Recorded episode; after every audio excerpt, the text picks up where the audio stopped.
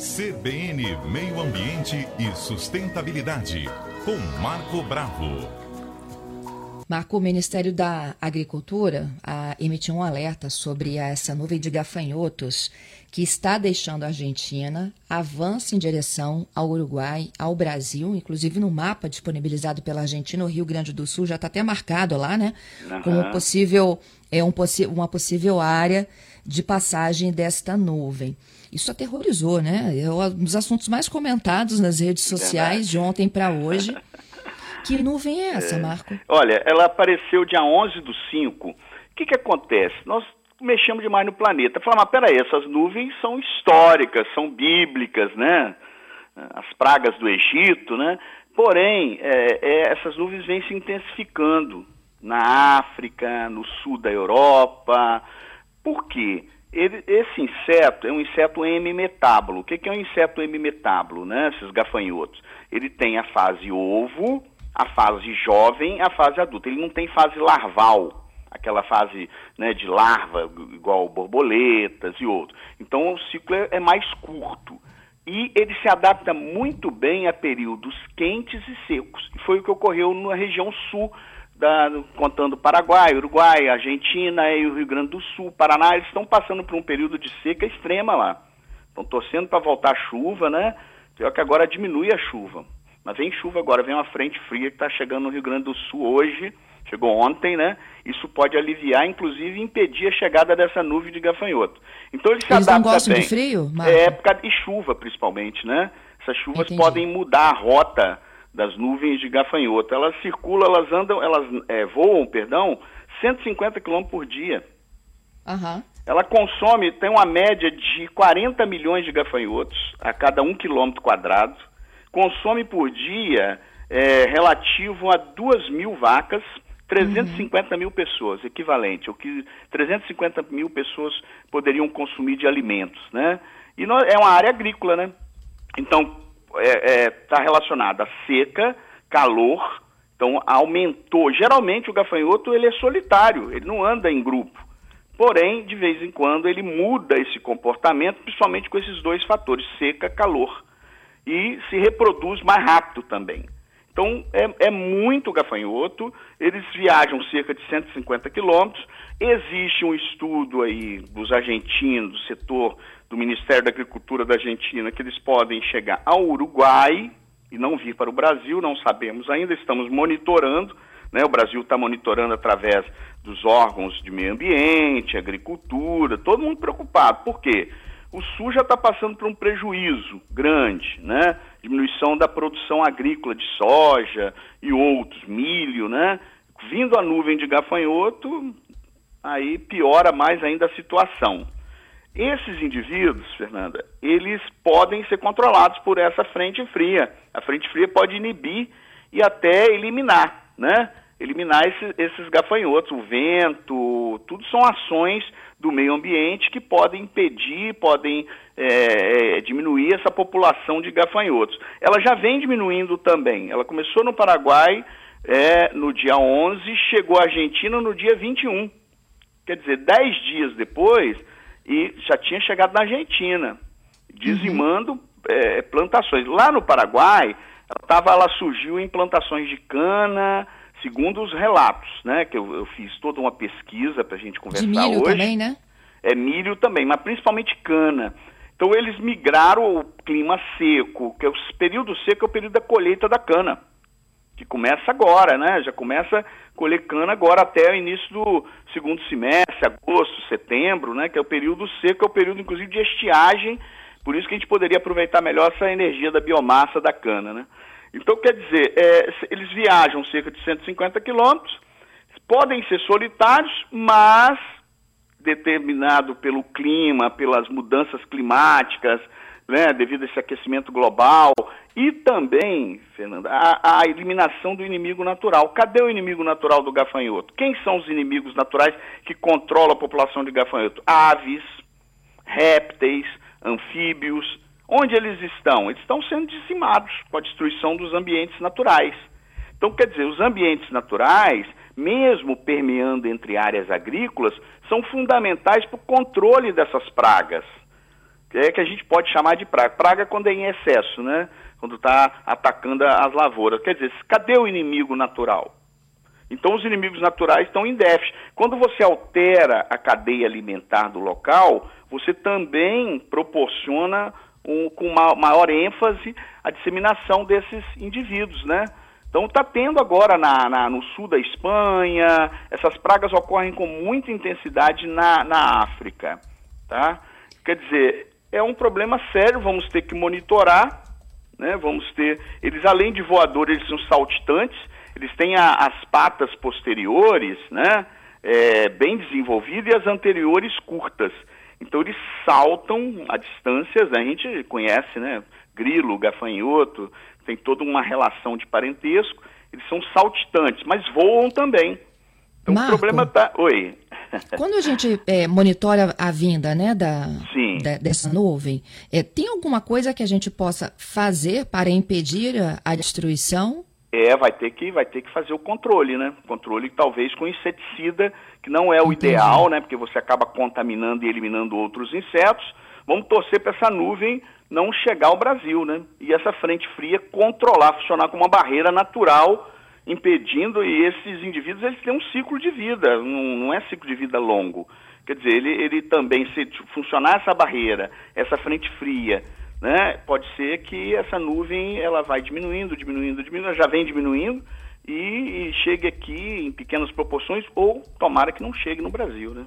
Já estamos passando por uma crise econômica, é, não estamos torcendo contra o Uruguai não, mas se não chegar no Brasil é bom, porque a gente já está numa crise econômica, período de seca extrema lá naquela região sul. Se chegarem os gafanhotos, aí fecha a tampa né, da panela, né? Do, do é problema aí. é um problema sério, né? Vamos torcer para que é, ocorra é, a frente fria. Estou acompanhando, ela já chegou, está no Rio Grande do Sul, chega a Paraná e, e, Santa Catarina, né? Amanhã, quer dizer, espore o frio, a temperatura também muito baixa, diminui todo o processo fisiológico desses insetos, eles ficam mais a calma, né? E também elimina, mata. Né? O frio mata e, e a chuva também funciona como barreira. Agora, se chegar naquelas regiões, né, e, e, vamos dizer que essa frente fria vá para o mar, vamos torcer que não aconteça, vai ter que fazer uso de produtos químicos com bastante controle ou através do controle biológico de pragas, que você é, vai dissipando né, a, através de, de estruturas, de, de, de, plaquinhas de papel, os inimigos naturais desses indivíduos, né, que uhum. vão combater, que aí chama controle biológico de pragas. Eu iniciei o quadro há pouco com o Marco Bravo, que está conosco aqui ao vivo na linha, falando sobre essa nuvem de gafanhotos, né, que ganhou ah, os principais acessos das redes sociais de ontem para hoje.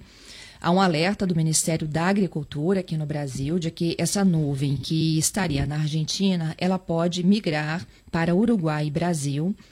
A expectativa é de que, é, como eles, como o Marco já mesmo falou, né? Eles atingem as lavouras, eles estão em busca de um tempo um pouco mais quente. A expectativa é de que, com a chegada de uma frente fria, aí sim essa frente fria possa desviar o curso dessa nuvem de gafanhotos para o Uruguai e não atingir o sul do nosso país, estados já em alerta como o Rio Grande do Sul. Eles procuram as lavouras, já foram atingidas lavouras de cana-de-açúcar, de milho, não é isso, Marco? Isso mesmo. É, o, na verdade, essa frente fria ela pode diminuir a população, né? Vai enfraquecendo essa nuvem, consequentemente ela vai perdendo força. Esses insetos têm um prazo de vida também curto, né, em relação a outras espécies. Quer dizer, é, pode ser uma das altern... uma das saídas naturais, inclusive, né? Funcionando como uma barreira natural. Tomara Isso que aí. aconteça, porque não precisa da gente ficar fazendo uso de produto químico aí.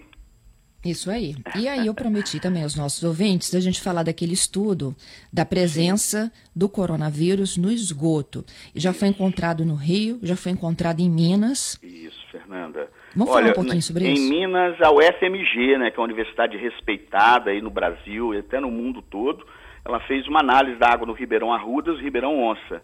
E em Niterói, outra instituição respeitadíssima, que é a Fiocruz, fez análise do esgoto e eles identificaram uma carga de vírus grandiosa, uma carga imensa de vírus na água, porque infelizmente no Brasil a gente ainda não tem um saneamento básico apropriado. O saneamento básico envolve o quê? Ó, água, tratamento de água, esgoto, coleta de lixo, varrição pública, drenagem, né? Quer dizer, você tem uma série de é, fatores que fazem parte, né, da componentes que fazem parte da questão do saneamento.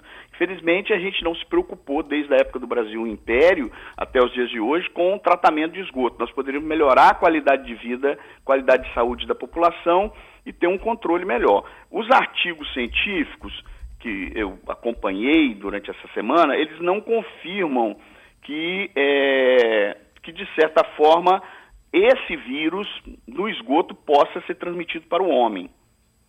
Mas, se isso ocorrer, vai ser um problema de saúde pública, né? E nós vamos ter que fazer algumas outras estratégias de controle. Porque até então nós sabemos que a transmissão é pelo ar, né? Gotículas, através da saliva, através né, da, da respiração, e por isso que o distanciamento, o isolamento social é fundamental para a gente achatar a curva.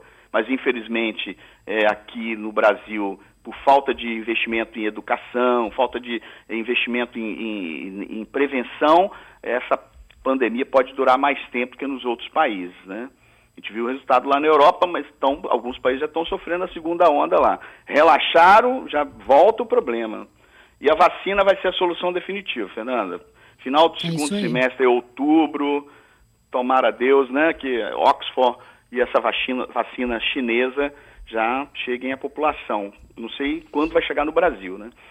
Então, esse os testes no Brasil começaram ontem, né? Começaram é, ontem. Gente, é, é, é a, teste os testes são da, da AstraZeneca, Isso. que conduz as pesquisas é, que estão relacionadas à Universidade de Oxford, né? Okay, os testes mesmo. estão se, sendo feitos em profissionais de saúde do Rio, São Paulo e vão chegar também a Salvador, não é isso? Duas mil, duas mil pessoas, né? Isso. Profissionais e se de saúde. os testes em humanos apresentarem os resultados esperados até setembro, uhum. a própria farmacêutica diz que em outubro tem a vacina. Pois é. Não sabemos como que ela vai fazer. Ela podia fazer convênios com os institutos, por exemplo, a Fiocruz, Instituto Butantan, são institutos referência no mundo.